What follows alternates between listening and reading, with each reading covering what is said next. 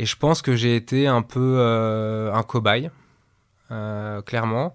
Et à l'époque, en fait, on me disait déjà, quand j'étais hospitalisé et que j'avais ces électrochocs, que l'objectif c'était de réaliser un reset euh, de mon cerveau. J'étais furax. Il me paraît impossible de traverser cette vie sans y voir le désespoir. J'ai pris du déroxate pour la dépression. Le, la, vie est quand même tellement... Euh, euh, J'ai pris du Valium. Les médicaments donnent une sorte d'équilibre. Je pense que, sérieusement, que je suis conne. Apathique, agnosique, y a pas, y a phasique. Il n'en est pas moins certain que je suis conne. Les gens disent mais il est fou quoi. C'est un psychopathe qui est devenu cinglé. On, pense, on dort, on sue, euh, on pisse du capitalisme à, longueur de, temps et de journée. Une, mini-communauté de deux pour l'instant. Oui. Ça se guérit pas, enfin moi je dirais ça, mais ça se soigne bien sûr. Bienvenue dans Les Garde-Fous, une émission qui part à la recherche de la folie d'aujourd'hui, en rencontrant des fous ordinaires et extraordinaires, et qui est écoutée aussi par toi, qui peut-être est fou, à ta manière.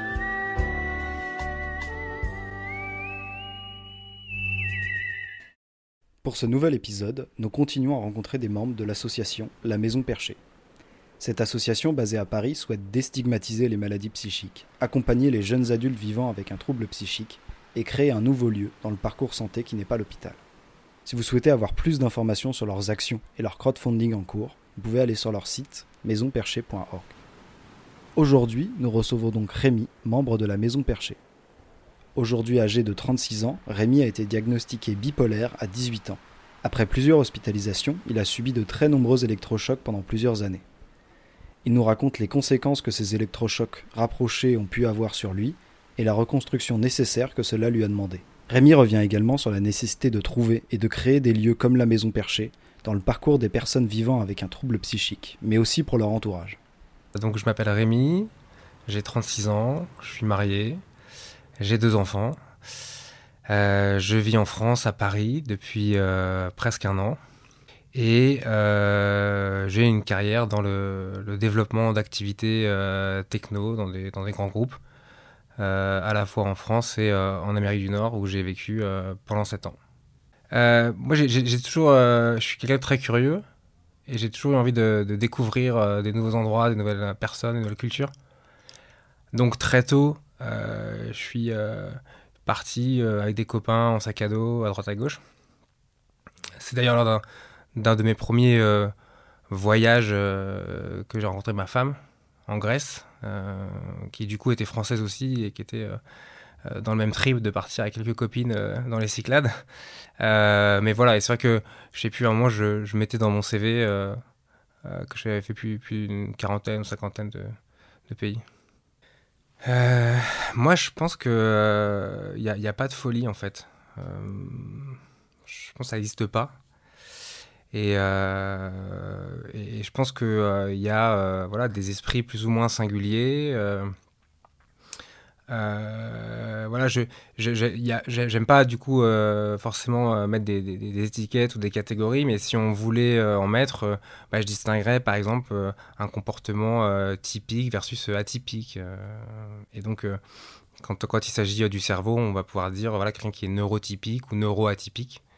voilà, plus parler d'une différence qui d'ailleurs peut être ponctuelle. Atypique, c'est quelqu'un qui du coup qui aurait euh, des attitudes, un comportement euh, inapproprié, inadapté euh, par rapport à ce qui est attendu de lui.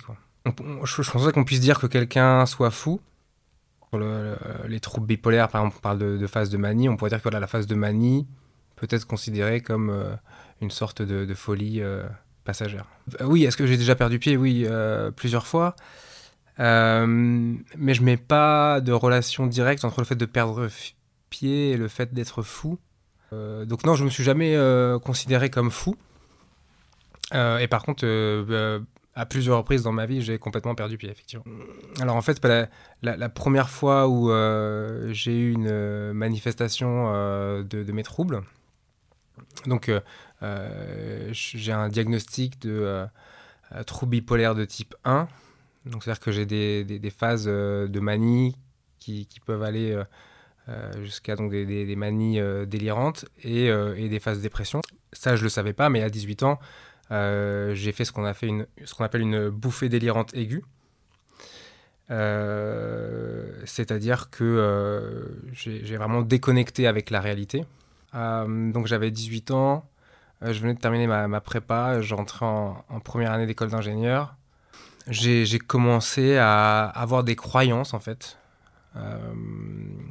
notamment des choses qui vont être liées au regard et j'avais l'impression de, percevoir des choses à travers le regard de gens. ça peut être des, amis de promo, des, copains de lycée. Et il y avait quand même un, stress lié au fait que à travers ces regards, par exemple, euh, en fonction de la personne, euh, je pouvais me retrouver en, danger. Euh, et typiquement, si j'avais pas à proximité quelqu'un qui avait un regard de tel type, je ne pourrais pas être soutenu et donc je mourrais. Du coup, là, le diagnostic a été posé à l'époque, donc je me suis fait hospitaliser de force. Voilà, euh, piqûre dans les fesses, attaché au lit euh, pendant plusieurs jours, et puis ensuite euh, plusieurs semaines dans un, dans un hôpital, dans une section fermée. et à l'issue de cette hospitalisation, qui avait dû durer, je pense, à peu près deux mois peut-être, il y a eu une phase de convalescence. Et ensuite, j'ai pu reprendre mes études. Quand on, on fait une bouffée délirante aiguë, euh, soit c'est un épisode unique dans une vie, soit c'est le déclenchement d'une maladie chronique, et là ça peut être euh, la bipolarité ou la schizophrénie. Euh, on va dire qu'un an après, je pense que je continue à être suivi par un psychiatre, mais ouais, je pense que voilà, j'ai arrêté les, traitements parce que de toute façon, voilà, on n'avait pas de, de, posé de diagnostic à ce moment-là. Et c'est que euh, quelques années plus tard, où euh, j'ai senti revenir les symptômes que j'avais connus, euh, qui ont fait que du coup je suis retourné voir le, psychiatre qui m'avait hospitalisé la première fois. Et là je lui ai décrit et il, il m'a pas cru, enfin ou en tout cas il a, il a un peu pas, pris la mesure en fait de, ce qui se passait. il m'a dit c'est juste un orage dans un ciel serein. Et, euh, en fait, non, c'était pas le cas, puisque du coup, euh, deux ou trois semaines après, je suis retourné voir ce remplaçant, parce que lui, du coup, était parti en vacances. Et là, j'ai été hospitalisé. Donc, on a, perdu un peu de temps cette hospitalisation. Mais donc, c'est lors de la, deuxième hospitalisation que, le diagnostic de bipolarité a été posé. Non, plutôt, plutôt de l'ordre d'un mois, cela. Parce que justement, en fait, ça avait été pris euh, suffisamment tôt. Euh, et, quand, euh, dans mon cas, en fait, on, prend suffisamment tôt la, montée en manie et qu'on la casse dans l'œuf un peu, on va dire, bah, du coup, ça, m'évite de trop monter. Et du coup, je peux retrouver un, état de stabilité plus rapidement. Et puis, voilà, moins on monte haut, moins on descend bas aussi. Donc voilà, la dépression derrière est plus soft. Et la deuxième fois, euh, c'était euh, du coup euh, à New York. je venais de Paris en avion, donc je rentrais à New York. Et en fait, je sortais d'une hospitalisation en France juste d'une semaine au moment de Noël de dépression. Et j'ai complètement viré en fait en, manie directement. Et je fais un virage maniaque, comme on dit. Et à l'hôpital, et même quand je suis sorti après, j'avais beau leur dire, bah, ils s'en sont pas rendus compte ou ils m'ont pas pris au sérieux. Et ils m'ont laissé repartir à New York. Et là, dans l'avion, j'étais déjà complètement en train de délirer. Ma femme a eu très peur à l'arrivée, euh, euh, du coup, euh, pour passer l'immigration. et ensuite, en arrivant à la maison, voilà, c'était, j'étais vraiment parti trop trop loin. Et mon frère habitait aussi à New York à cette époque-là. Donc, elle a appelé un peu à la rescousse, parce que du coup, il y avait aussi mon fils avec elle. Euh, et, pendant que mon fils dormait, en fait, avec euh, mon frère, ils ont décidé d'appeler 911 euh, pour que des flics viennent me chercher parce que bah, ils n'avaient pas réussi à me convaincre en fait d'aller à l'hôpital. Et là, bah, il y a huit flics qui ont débarqué armés dans le salon, qui m'ont qui menotté, moi, je les insultais de tous les noms. J'avais l'impression que c'était des terroristes. j'étais dans mon délire maniaque. Et donc, j'étais pieds nus en bas de l'immeuble à marcher dans la neige. Et on m'a mis dans une ambulance et on m'a amené à l'hôpital direct. Et là, euh, pour le coup, euh, il n'y avait aussi pas de place, etc. Donc, euh, je suis resté dans une cellule sans bouger pendant au moins 48 heures. Et ensuite, pendant plusieurs semaines, j'étais pareil, seul dans une cellule, surveillé 24 sur 24. J'avais atteint un, état vraiment extrême qui faisait que j'arrivais même plus à marcher ou, ou, à aller aux toilettes, simplement.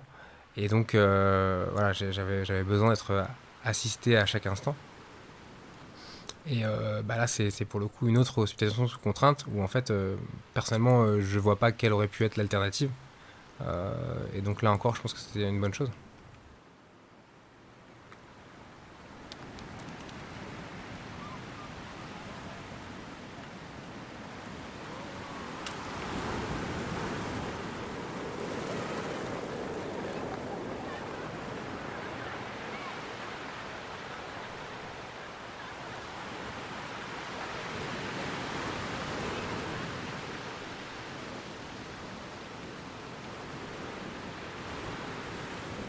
La première fois, euh, du coup, j'étais résistant aux médicaments. Et donc, c'est aussi la première fois, du coup, où j'ai eu un traitement par électrochoc qui a fonctionné et qui m'a permis, euh, mais j'en avais eu juste 6 ou 7, euh, de redescendre à ce moment-là. C'était particulièrement efficace. à l'époque, enfin, là, faut savoir, j'ai pas calculé précisément, mais je pense que aujourd'hui, au total, j'ai dû en faire quasiment une centaine. Et euh, à l'époque, euh, bah c'était dans une clinique euh, et ils avaient un espace dédié au sous-sol. Et donc ça se fait sous anesthésie générale. Il y a, fait, il y a quelques examens avant pour vérifier qu'il n'y a pas de problème pour vous anesthésier au niveau physiologique. Quoi. Et puis ben, on vous met des, des électrodes sur la tête. Et ça simule en fait une crise d'épilepsie. Euh, et, vous convulsez, mais en fait vous vous rendez pas compte parce que du coup vous êtes euh, endormi. Euh, et c'est finalement assez bref. Enfin, je pense qu'entre le, début et la fin, il se passe un quart d'heure. Bah moi, je, je pense que j'étais pas en état de décider quoi que ce soit. et je pense que en fait, on a proposé ce, ce, traitement à mes parents. Et, je pense que c'est eux qui ont dit oui à l'époque. voilà, enfin, je ne vais pas souvenir qu'on me demande mon, consentement. Heureusement qu'on l'a fait, parce qu'en fait, euh, euh, les médicaments ne me permettaient pas de, redescendre. Euh, et, six électrochocs ont complètement cassé l'épisode de, Mani. Donc là, pour le coup, cette fois-là, ça a été clairement bénéfique. Et en fait, voilà, dans mon cas, en fait, les fois où on a eu besoin de, recourir aux électrochocs dans le cadre d'épisodes de, de ça a toujours été euh, très efficace et euh, j'ai pas eu d'effets secondaires associés. Là où ça a été problématique, c'est quand ça a été utilisé pour traiter un épisode de dépression et que c'était euh, réalisé à fréquence très élevée pendant une longue période. Donc l'été 2018, j'ai eu trois électrochocs par semaine pendant trois mois. Et c'est vraiment à partir de ce moment-là que mes, problèmes liés à la mémoire ont démarré. Bah, en fait, le, le propre des électrochocs euh, aujourd'hui, c'est que euh, c'est utilisé euh, en psychiatrie. J'ai l'impression, alors peut-être parce que moi j'ai eu, j'ai eu recours à ça à plusieurs reprises, mais que c'est quand même relativement banal en fait. Et ça, en fait, ça, ça a démarré. là, pour le coup, je je suis pas du tout un expert, il hein, faudrait vérifier tout ça, mais il me semble, voilà, dans les années 50, où c'était fait sans anesthésie. Donc là, il y avait euh, je pense, une certaine souffrance euh, pour le patient, etc. Euh, et du coup, je pense dans les années 70, on a considéré que c'était un peu barbare et ça a été arrêté pendant peut-être 30 ans. Et en fait, dans les années 90-2000 plutôt, où, où, ça a repris. et donc là, voilà, c'est quand même pas mal utilisé, mais on ne sait pas comment ça marche. Et du coup, on sait encore moins mesurer avec précision les effets secondaires. Et typiquement sur la mémoire, il y a très peu d'études qui sont faites moi, les psychiatres qui euh, sont responsables du coup de euh, la période d'électrochoc qui m'a fait perdre la mémoire. Eux, ils sont dans le déni total. et ils considèrent que non, c'est pas possible que j'ai perdu la mémoire ou que ça finirait par revenir. Bah, je pense que peut-être que les psychiatres sont un peu divisés là-dessus. Typiquement, en fait, l'été 2018, j'étais hospitalisé en France parce qu'en fait, j'étais officiellement en congé paternité. Euh, par rapport à mon deuxième fils que j'avais eu à New York. Et donc, on passait euh, l'été en France et en fait, euh, je devais être hospitalisé. Les psychiatres qui me suivaient à l'époque aux États-Unis étaient contre et en tout cas, à, posteriori, on dit que c'était un peu une absurdité d'avoir fait autant d'électrochocs. Sachant qu'en plus, les électrochocs rapprochés pour traiter de la dépression, dans mon cas, ça n'a même pas marché en plus.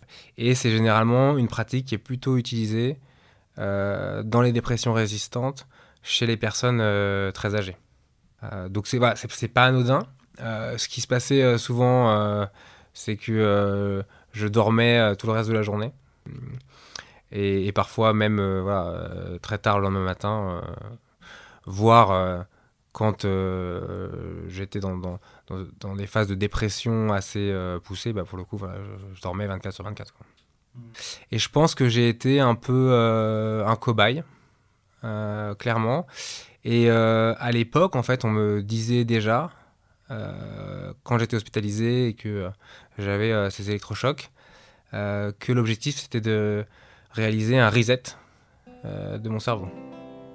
Donc au final, finalement, il n'y a pas tant de surprise que ça que la mémoire a été affectée puisque l'intention était de faire un reset.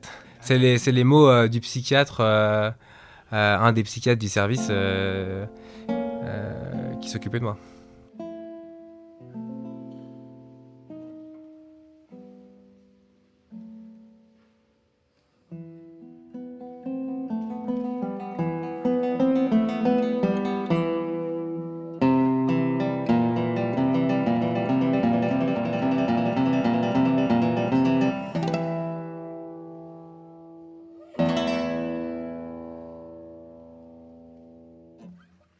Y, a quelque chose par contre qui là pour le coup est admis par tout le monde euh, en psychiatrie, euh, c'est que quand on a des électrochocs rapprochés, on va perdre la mémoire sur la période pendant laquelle on a eu cet électrochoc. On va pas se souvenir, euh, ou en tout cas pas en détail, de son séjour à l'hôpital, etc. Moi, clairement, j'ai aucun souvenir de l'été 2018, mais c'est surtout en fait avant. et donc, je suis arrivé aux États-Unis en 2016, j'ai vécu au Canada de 2014 à 2016, je n'ai pas de souvenir euh, d'avoir vécu au Canada. C'est-à-dire que je me souviens pas des appartements dans lesquels on a vécu. Euh, j'ai mon fils aîné qui est né là-bas, euh, j'ai aucun souvenir de sa naissance ou de, ses premières années de vie. j'ai perdu du, vocabulaire, un peu en français, mais notamment en, anglais. Enfin, j'ai l'impression que ça me faisait un peu défaut du coup à New York. Et aussi, j'ai aussi oublié euh, des choses euh, très basiques qu'on apprend à l'école tôt. Euh, par exemple, je demandais à ma femme, mais, qu'est-ce que c'est que la révolution? Je savais pas ce que c'était que la révolution. je je savais pas qu'il y avait eu des attentats en 2015 à Paris. et ça aussi, ça peut être compliqué parce que c'est des, événements connus par tous, et donc si euh, nous, on les a pas intégrés, en fait, euh, ça peut poser des problèmes dans les discussions même assez basiques. Quoi. En fait, disons que toute la période qui a suivi, j'ai eu peu d'interactions sociales. J'étais un peu terré chez moi pendant assez longtemps. ce qui, ce qui était ouais, un, peu, un peu gênant, mais du coup, c'était souvent des échanges que j'avais avec des personnes qui étaient au courant. Euh, mais c'est que typiquement, euh, on parlait des voyages un peu euh, tout à l'heure, bah, je me souvenais pas du tout de mes voyages. Et donc, tiens, est-ce que tu as été là? Bah, je sais pas. Ah, bah oui, j'ai été là. Mais, du coup, je pouvais rien en dire puisque je m'en souvenais pas. Et, j'avais un besoin de, savoir. Donc, je, regardais des photos. alors, ça me remémorait, ça me permettait pas de me souvenir de, de, ce que j'avais vécu. Mais euh, du coup, je, du coup je, mettais des images sur des lieux que j'étais censé avoir euh, vus. Et voilà. Et du coup, euh, euh, j'étais en mesure de, de, pouvoir dire voilà, bah, effectivement, j'ai été en Jordanie, j'ai été en Mongolie, je sais pas. Et puis, euh, euh, ce qui était sûrement pénible pour elle, mais qui était essentiel pour moi, c'est qu'en fait, euh, à longueur de journée, et je le fais encore de temps en temps, euh, je demandais à ma femme, euh, je la bombardais de questions, mais est-ce que j'ai fait ci, est-ce que j'ai fait ça, est-ce que j'ai été là, et lui, est-ce que je le connais, est-ce que je l'ai déjà vu euh, et, et, donc c'est elle en fait qui m'alimentait de la connaissance qui faisait que du coup derrière, après, socialement, je pouvais à peu près m'en sortir. en fait, des gens avec qui j'avais été proche, je me sentais obligé de leur dire. en l'occurrence, j'ai la personne qui a été mon boss pendant deux ans au Canada. Euh, il venait de temps en temps à New York et euh, à l'automne 2019, il est venu. Il voulait qu'on se voit. Et là, en fait, euh, c'est la seule fois où j'ai parlé de mes troubles dans un univers professionnel, on va dire. Parce que c'est quelqu'un avec qui j'avais une relation. À l'époque, au Canada, on était souvent en déplacement, en avion ensemble, etc. On se connaissait bien. Et en fait, je me souvenais plus du tout de cette relation et je me voyais pas prendre un café avec lui euh, en, donnant l'impression que je comprenais euh, euh, les anecdotes où il me donnait des nouvelles d'anciens collègues. voilà, je, me, je, me devais d'être honnête avec lui. Bah, en fait, le, le, le, les choses que j'ai oubliées, qui sont de l'ordre de ma vie personnelle ou affective, j'en ai simplement fait le deuil. Et euh, je pense que je l'ai, euh, je l'ai, plus ou moins accepté. C'est plutôt donc euh, côté professionnel où là, je me posais beaucoup de questions sur comment j'allais pouvoir m'en sortir. Après, ce qui est vis-à-vis de mes enfants, en fait, et surtout mon aîné, euh, ce qui est le, le plus gênant, euh, bon, que je me souviens pas de sa naissance, c'est que ses premiers mois, ses premières années de vie, c'est pas idéal, mais euh, mais c'est plutôt que lui, du coup, a vécu des situations euh, pas simples où euh, il va se coucher un soir, puis le lendemain il se réveille, puis son père il est plus là, puis il le revoit pas pendant trois mois. Euh, puis quand il le revoit, c'est un zombie. Euh, ouais, ça, là pour le coup, ça, ça m'embête un peu de lui, faire, de lui avoir fait vivre ça. Et, il a eu des phases où il avait même des, des comportements un peu compliqués, etc. Et euh, en fait, on m'a donné le, le conseil de, de lui en parler, en fait de, lui parler de ma maladie, de lui parler de ce qui est arrivé. Et euh, je pense que ça a été assez bénéfique.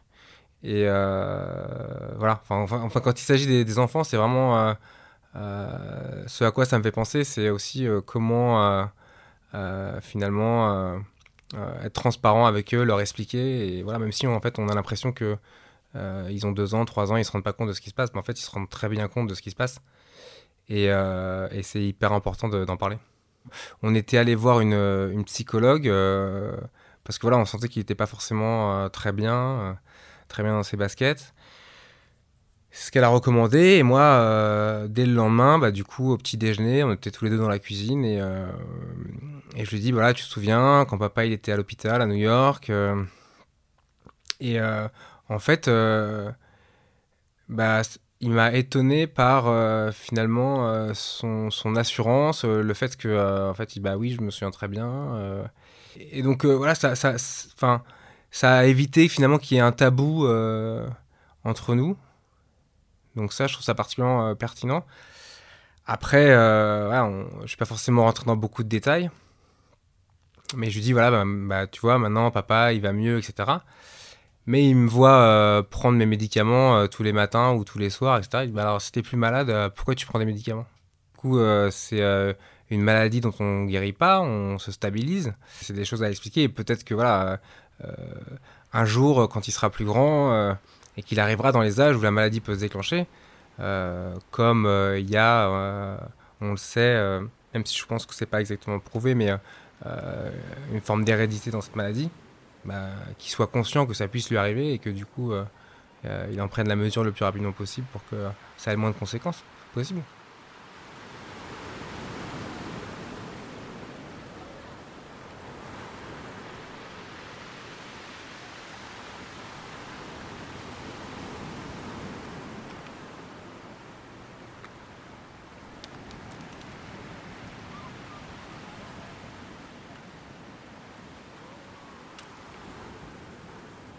Du coup, ça s'est déclaré à 18 ans.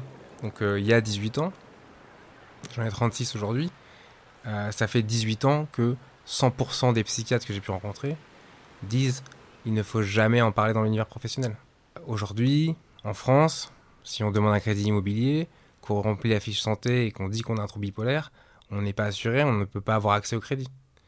Donc euh, oui, il faut en parler, mais en même temps, euh, bah, si on en parle, ça peut nous nuire. Bah, moi, en fait, ma première hospitalisation, euh, j'étais étudiant, donc là, on va pas demander grand-chose. et puis, du coup, j'ai pu retourner, retourner à l'école sans, sans, trop de soucis. Mais la deuxième, typiquement, je venais de commencer de bosser. Et euh, avec mes parents, mes parents sont, médecins, et en accord avec euh, le psychiatre, on a euh, cherché quelle maladie pourrait justifier trois mois d'hospitalisation de quelqu'un de cet âge-là, etc. On est arrivé sur la péricardite, et donc moi je suis retourné au bureau, j'ai dit oui, bah, j'ai eu une péricardite. C'est une inflammation de la membrane du cœur. Et ça, c'est le psychiatre qui dit oui, il faut que vous disiez que vous avez eu une péricardite. C'était il y a plus longtemps peut-être que les choses évoluent, mais, euh, mais globalement, en fait, aujourd'hui, des, personnalités ou des gens qui ont, une notoriété, en France, je connais personne qui euh, dit publiquement qu'il est atteint de trouble bipolaire. Aux États-Unis, il y a pas mal de gens, mais on est dans l'univers artistique, créatif, des chanteurs, Britney Spears, Kanye West, des acteurs. Bon. Euh, et en France, même les gens qui sont dans l'univers artistique ne le font pas.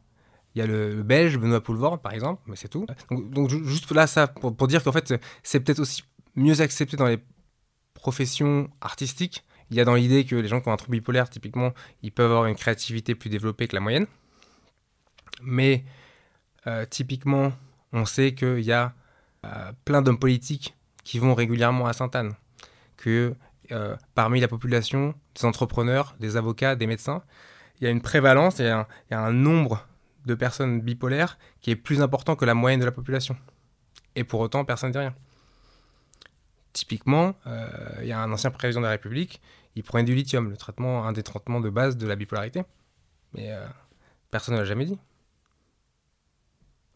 Et on va, on va euh, peut-être aller chercher dans l'histoire, là c'est plus facile, on va dire, voilà, il y a des artistes, des peintres, Van Gogh et compagnie, Churchill, mais sur des gens en fait contemporains qui ont quelque chose à perdre à le dire, donc euh, euh, qui du coup euh, sont ni dans le milieu artistique ni décédés, bah là pour le coup, il n'y a pas grand monde qui s'expose. Ouais, je pense que du coup c'est pas une question de compétence, mais c'est plutôt une question de, on va se dire que du coup la personne n'est pas stable et que du coup elle peut pas endosser des responsabilités trop importantes. Et puis plus globalement, en fait, moi j'ai du mal à me rendre compte, mais j'ai participé à un, colloque à l'hôtel de ville euh, il y a quelques semaines. Et euh, j'étais dans une table ronde, il y avait un animateur, et euh, il m'avait appelé quelques jours avant pour me briefer un peu. Et il me dit, bah oui, mais en fait c'est tabou, mais parce que les gens ont peur, en fait, des troubles psy. En fait, voilà, c'est moi, je, du coup, je suis tellement dedans, peut-être je me rends même pas compte de ça, mais qu'en fait, les gens ont peur. Il y, a, y, a y, a, une stat qui était sortie, je sais plus où, qui dit que il y a un tiers des gens euh, qui se sentent gênés s'ils savent qu'ils sont en train de dîner et qu'autour de la table, il y a quelqu'un qui a un trouble psy. Il y a 3 Français sur 4 euh, qui euh, pensent que les gens qui ont des troubles psy sont dangereux. c'est ce qu'on dit toujours, quoi. En fait, les gens qui ont des troubles psy, ils sont dangereux pour eux-mêmes beaucoup plus que pour vis-à-vis des autres, quoi. En fait, voilà. Puis tant qu'on est dans, dans les stats, euh, l'espérance de vie de quelqu'un qui a un trouble psychique est 10 euh, à 20 ans moins importante que euh, la population normale.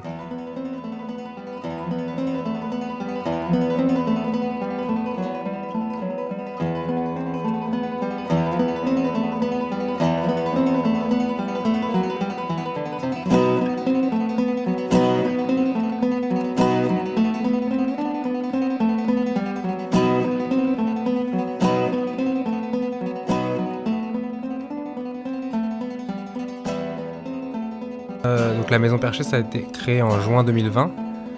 Et moi, j'ai découvert euh, tout début décembre l'existence de la Maison Perchée. Euh, comme beaucoup de gens, euh, c'est via la vidéo que Maxime a fait avec sa maman sur Brut. Mais c'est surtout ce que j'ai découvert, en fait, c'est Maxime qui raconte publiquement quelque chose euh, qui a toujours été présenté comme tabou pour moi et qui était euh, très proche de ce que j'avais vécu il y a 18 ans. Et, euh, et en fait, j'ai été super enthousiaste en fait de voir ça, cette vidéo.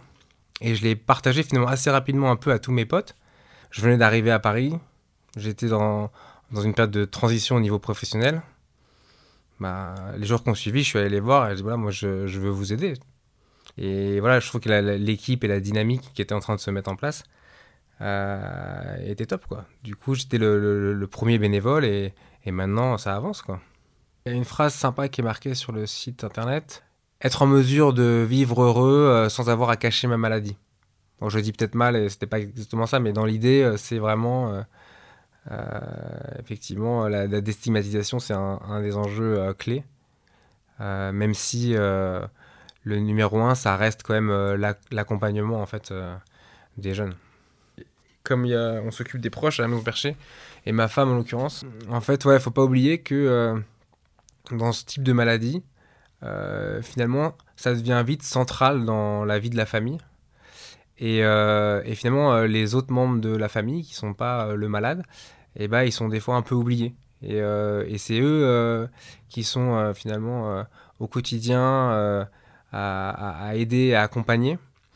Et, euh, eux-mêmes, ils n'ont pas forcément euh, euh, bah, d'aide en fait pour- vivre cette situation le mieux possible. Tous les exemples que j'ai autour de moi le, prouvent. Finalement, le, facteur numéro un pour bien vivre avec un trouble psy de type bipolarité, c'est d'être bien entouré. Puis, bah, ce qu'on fait à la Maison Perchée, c'est que du coup, avec les groupes de parole, ils peuvent aussi se parler entre eux et du coup euh, s'aider euh, parce que euh, voilà, ils ont un vécu similaire, euh, ils ont des expériences euh, ils ont tiré des enseignements qu'ils peuvent euh, transmettre ensuite euh, à d'autres parents, conjoints, enfants, frères et sœurs.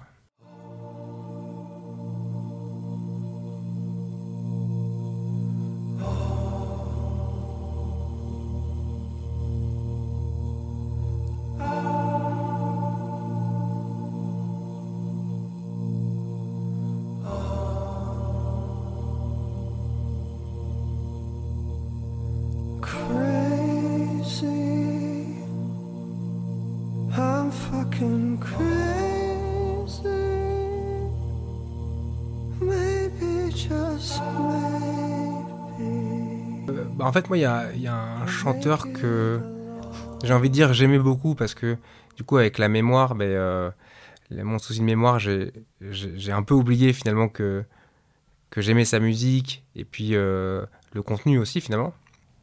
Euh, mais c'est euh, l'occasion de le redécouvrir. C'est un chanteur qui s'appelle Daniel Dark.